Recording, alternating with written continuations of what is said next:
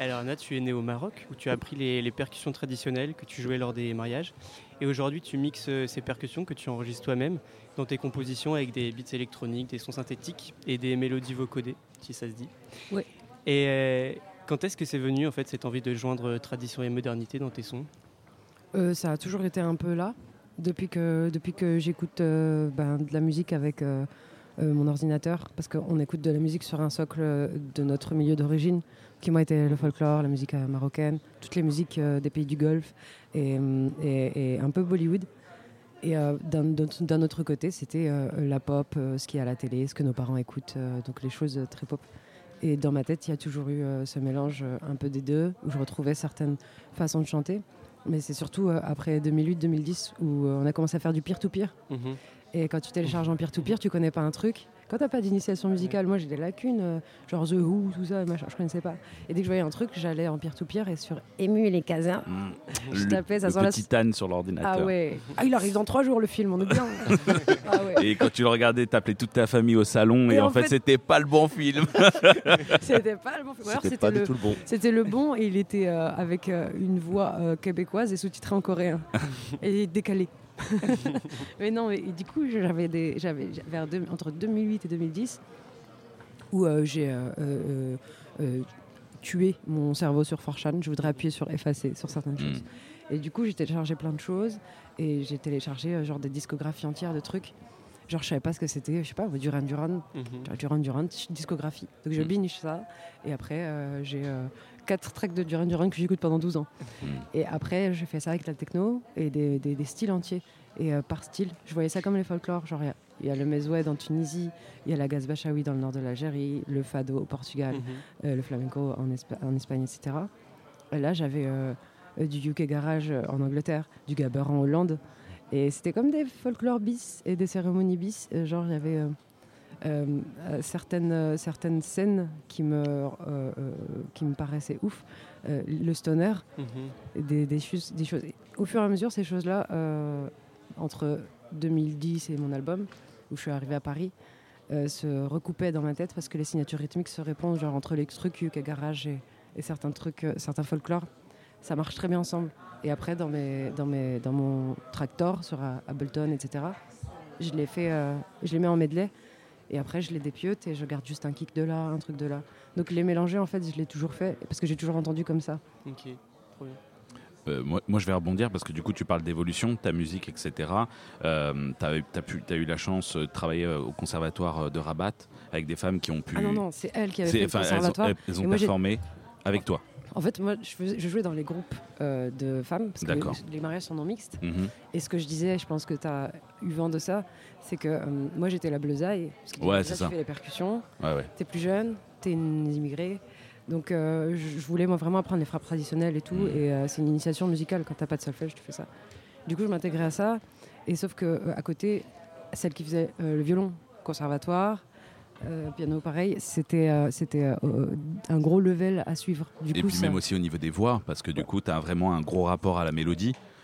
Ces femmes qui peuvent écouter et trouver la note tout de suite, etc.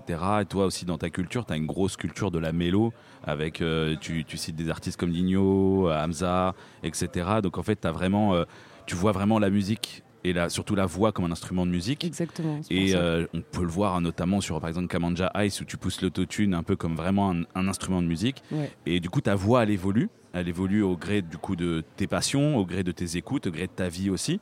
Euh, où elle est, elle en est du coup l'évolution de ta voix actuelle? Où, où Euh, t'en es en fait? Bah, hier soir, c'était pas ouf. Mais là, ce matin, j'ai pris des lisobaïnes.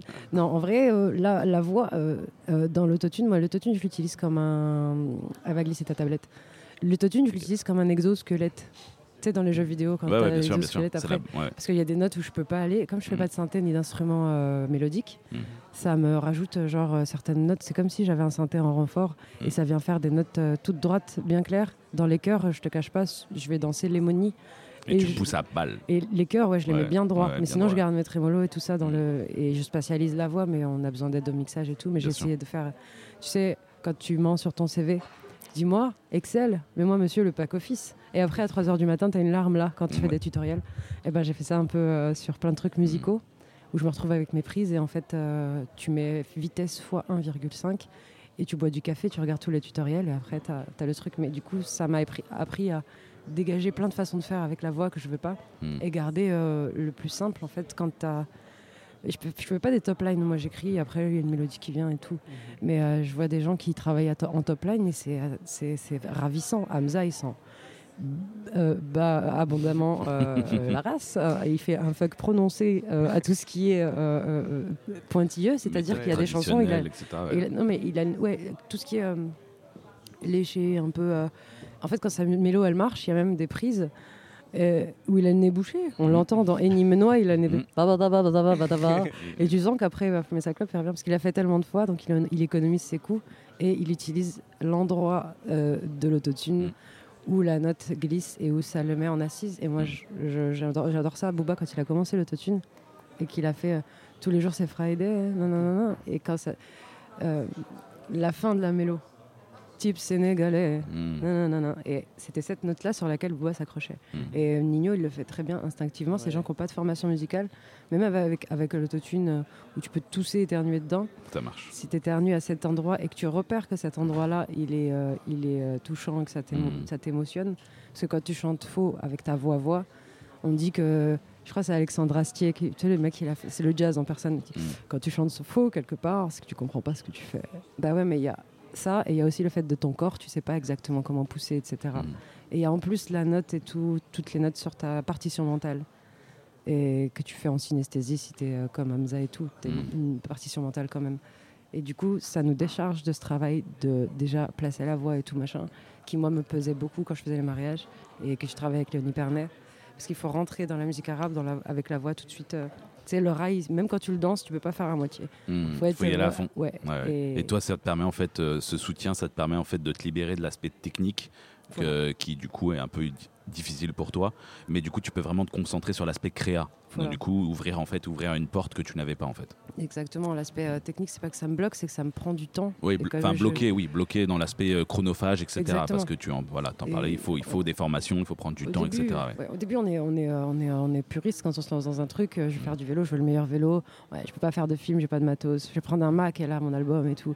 Et en fait, euh, quand on n'attend pas de maîtriser les choses pour les faire exister, on chemine un peu. Des fois, l'autotune, je l'enlève. Quand j'étais petite, je chantais sans, je chantais faux, mais bon.